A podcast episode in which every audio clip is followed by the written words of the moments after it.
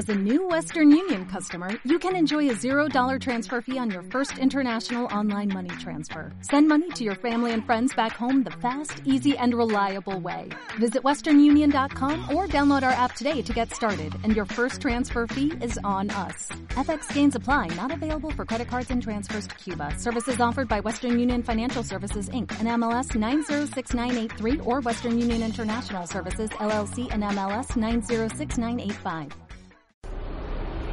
¿Estás cansado de oír siempre lo mismo y escuchar la misma canción una y otra vez? Pues te damos la bienvenida a los podcasts de Autentia Desarrollo, donde os acercamos las mejores charlas técnicas de la comunidad. Barcelona Software Craftsmanship, octubre de 2017. Segmenting Customers with Machine Learning, por Julio Martínez.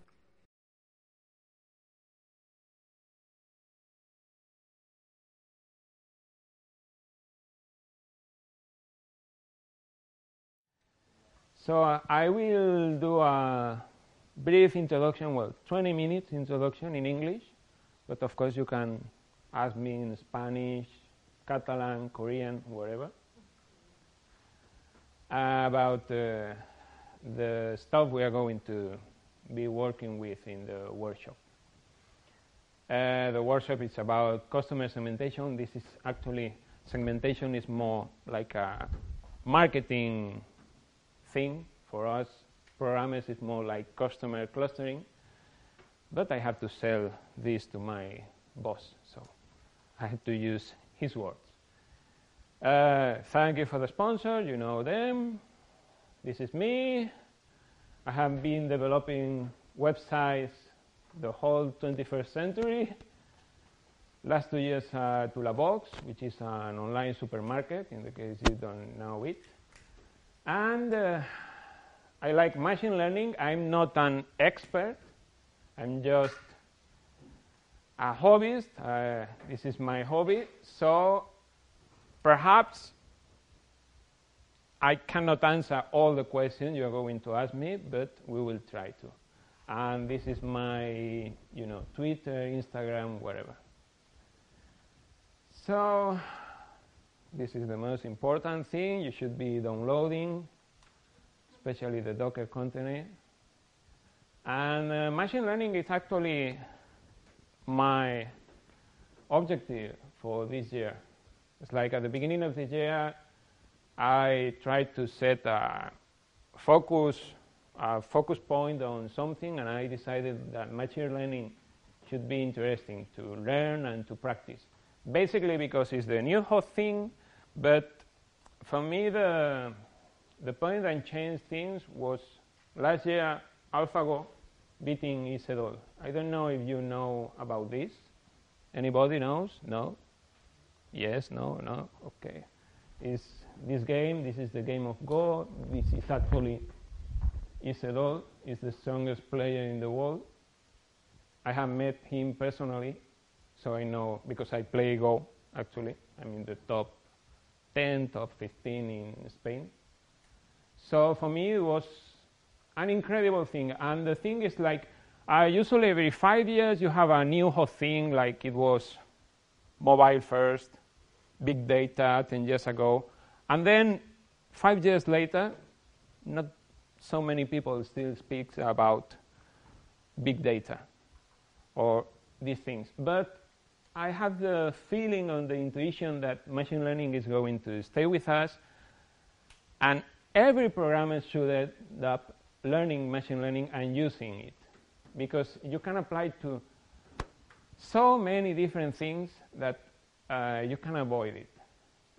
So I have some university background, but I need to learn more, and I try to learn starting with the famous Coursera videos it didn't work for me. And actually, later I tried with books. And you know, it depends the way you, you learn or you prefer learning. And uh, learning is a good thing, but I have to find an excuse to apply it. And the problem is like I'm not the kind of late night hacker that don't sleep and try things, but I'm mostly a person that when arrives home, he wants to enjoy time with his girlfriend, his cat, wherever. So I have to find some skills at work to use machine learning. And I found one last year, at the end of last year, which was uh, in Ulabox. We have a, a business analyst department, three people who are not programmers, so they do some kind of business analysis with Excel, which is like the devil. It's the worst thing I have ever seen.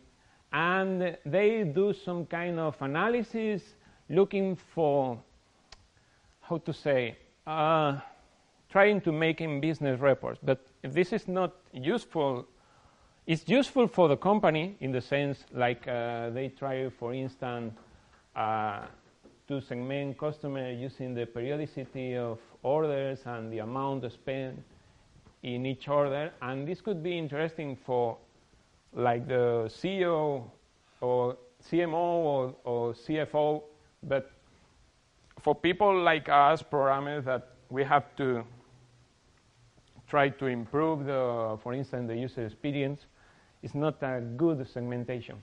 Actually, the real problem was like uh, we have a customer relationship management department in Ulabox, and the girl who uh, is the boss in that department asked me about this. Like, okay, I have this kind of customers, but you know, when a customer calls us, like, we have to hang the, the phone, hang the phone, and say, okay, uh, what's the problem? But in like three seconds, I have to know which kind of customer is.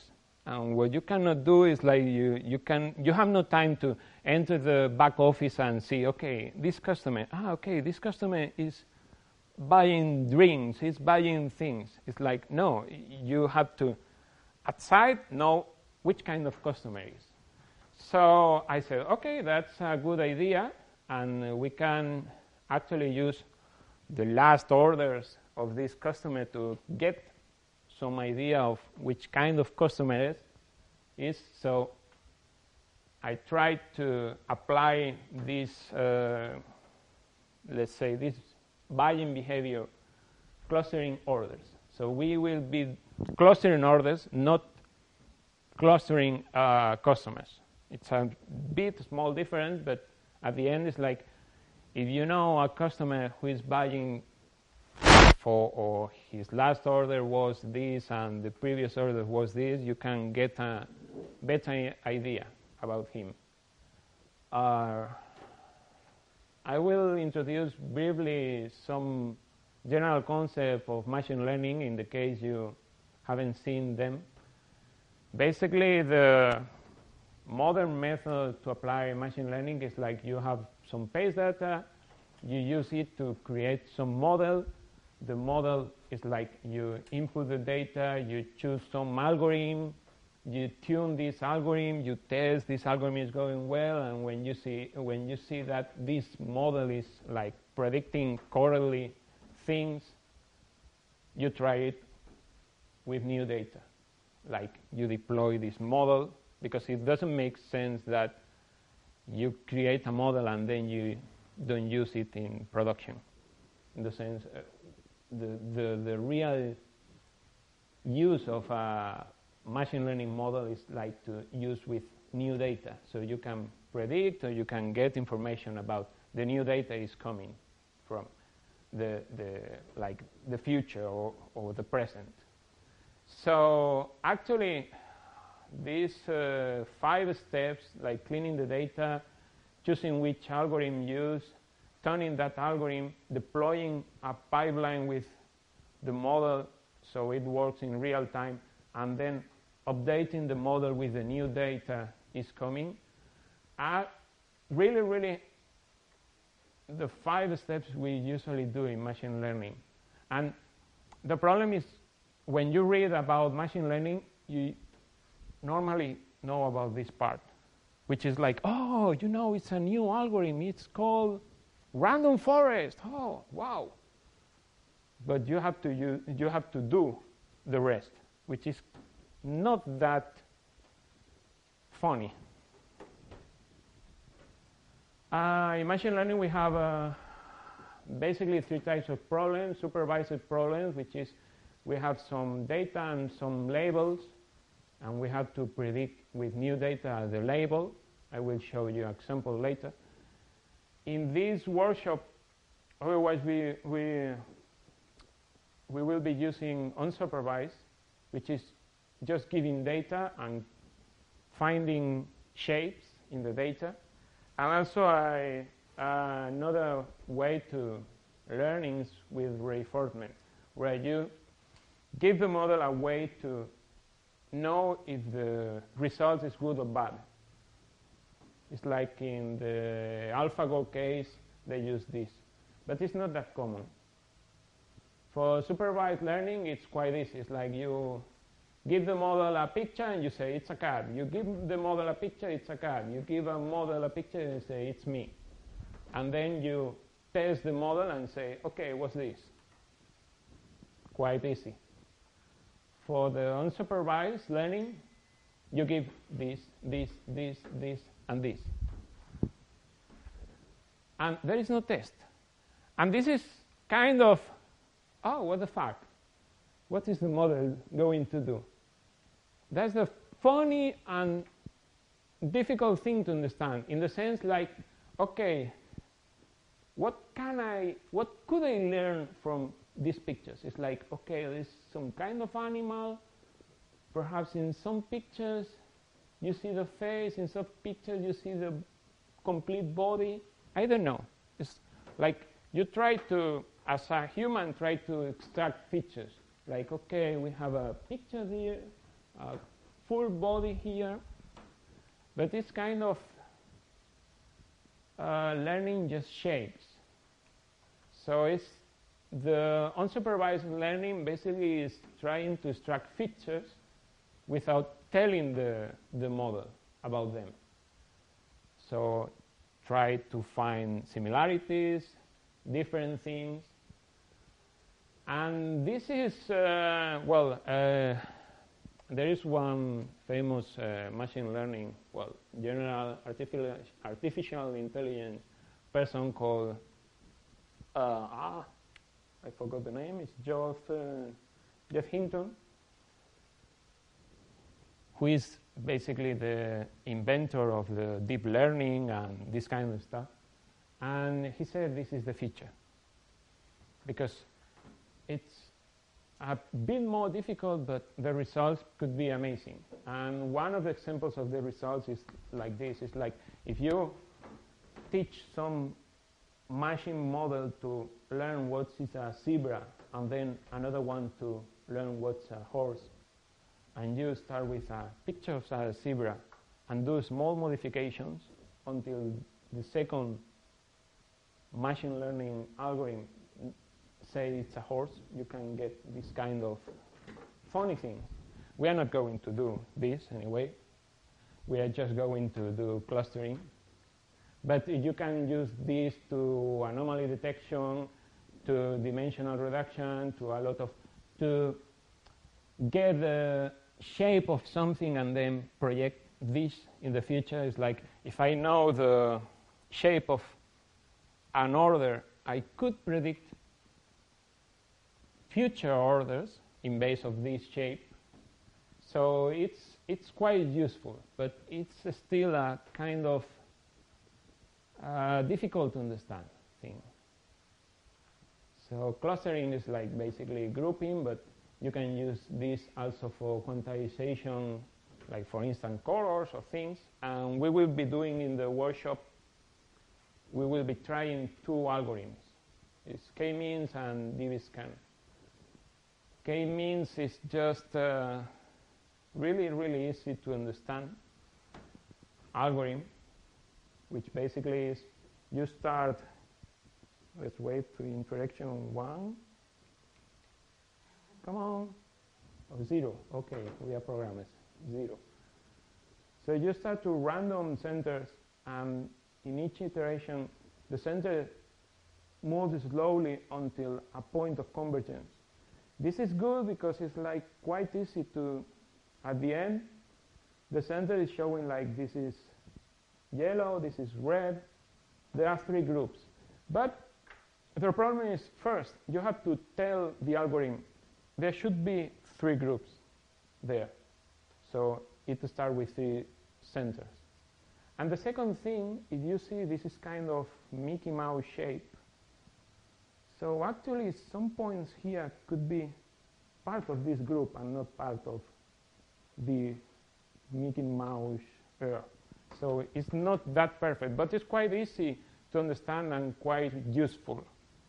The other one we will be trying is DBSCAN, which is density-based spatial clustering of application with noise, which basically is like tries to find similar density spaces. Also, this is two-dimensional spaces that usually we will be doing like several dimensional space. And the problem here is like it's uh, easy to understand, but it's not easy to tune because it's like you have to tell the algorithm what's density. Density is this should be at least uh, one point distant from that. How many samples should be in a group to consider it a group? The good thing, other, uh, you know, on the other hand, is that DBSCAN can show you outsiders like this, like, okay, this is not part of any group. While the previous algorithm k-means will try to set this as part of this cluster, for instance. Ready? no. no, there is a problem here. The problem is, I told you like, oh, there are five steps, and we, and I spoke about, uh, I told you about the second step, the algorithm and the funny part, but we have to start with the kind of boring part, which is not boring at all, which is data preparation. It's like we have some data. Actually, you should be downloading some uh, ULABox data set with orders, with uh, 30,000 orders, I think. And uh, first we have to see what's the data. Because it's like uh, the analogy could be when you want to teach a baby, you have to choose some good examples for the baby. It's like if you just try to teach with random examples, perhaps he's not going to learn as fast as you want to. So for the computers, uh, it's the same thing. Basically, you need to, most of the algorithms uh, try to, or expect all the features to come with values between 0 and 1. So they are optimized for this. But also it's like, uh, for instance, here you have like the same order of magnitude here and here. And it makes no sense that you have here from 0 to 1 and here from 0 to 1 million because when you are going to like calculate the distance between this and this will make no sense at all because it will mean not here, here, but here and 1 million meters or over there. So it makes no sense. Also remove noisy cases. We will see one example in the workshop and other processes which are kind of boring, so I will not explain. And also really, really important and perhaps the part which takes more time is exploring the data. It's like try to show or to plot the data to see what's the problem, to see uh, the shape of the data before showing to the algorithm. It's like it's not the and, and it's really important to see in images because we are humans, we are uh, visual learners. So it's not the same that somebody tells you, we get more orders at 22, like at 10 p.m. Okay, here. But if you see the pictures, like, okay, this makes sense because people are sleeping, and then suddenly what happens here? What the hell is here? It's like, okay, this is Spain, people should be doing siesta or something. I don't know why. Why the hell suddenly the like at like at two or three p.m. we stop selling it, and this is the second part. It's like you have to ask the when you see this kind of thing, you have to ask the main expert of the or the people who provides the data. Because in this case, it's like in Ulabox website, if you order, well, if you order an order up to 2 o'clock, you get the delivery the following day. Otherwise, you get the delivery two days later. So people buy and suddenly, oh, I will get the delivery two days later. I will not buy. These kind of things happen. Ah, this is the last one, which is uh, while doing this, I learned like it's really important again to explore and optimize data. You have to find the features that count because it's like usually the data provider will give you a lot of data and some data makes no sense, could be making sense, or you have to do some engineering, like, okay, if I know this edge case, perhaps I can add another feature that is, what's the order, order before or after 2 o'clock? Something like this. On the other side, uh, we have to avoid the, what they call the curse of dimensionality, which is like, okay, we have 400 different features, we will input them in the algorithm. That makes no sense because the algorithm will take, I don't know, centuries to find something useful.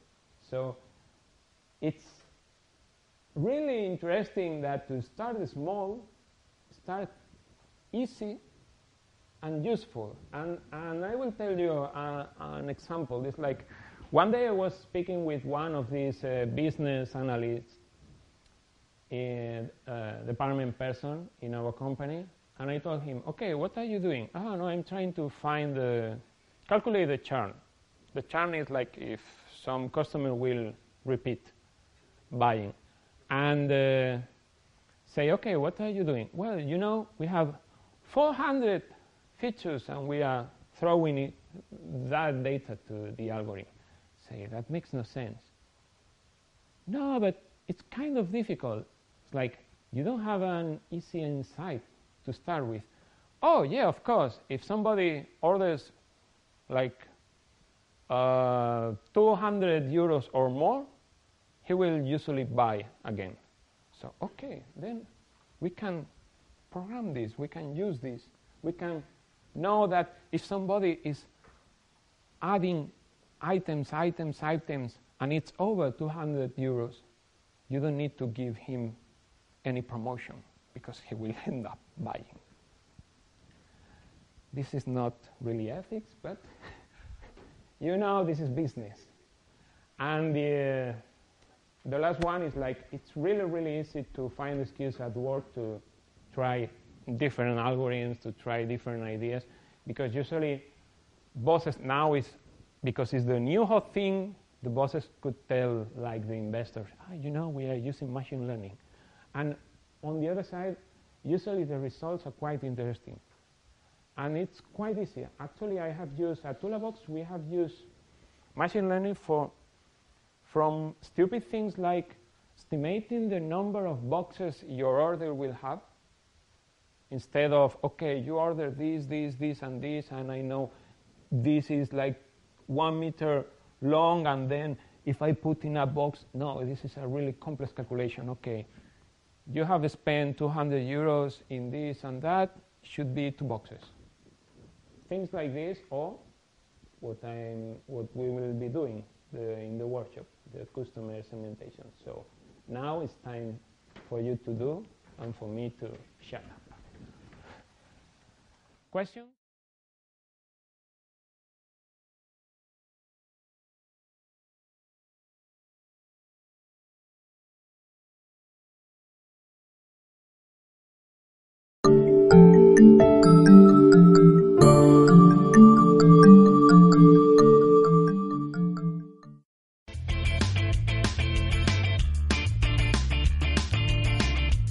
Si te ha gustado el podcast y quieres estar a la última en tecnología, suscríbete a nuestro canal de iVoox y escúchanos donde quieras. Para más información, autentia.com.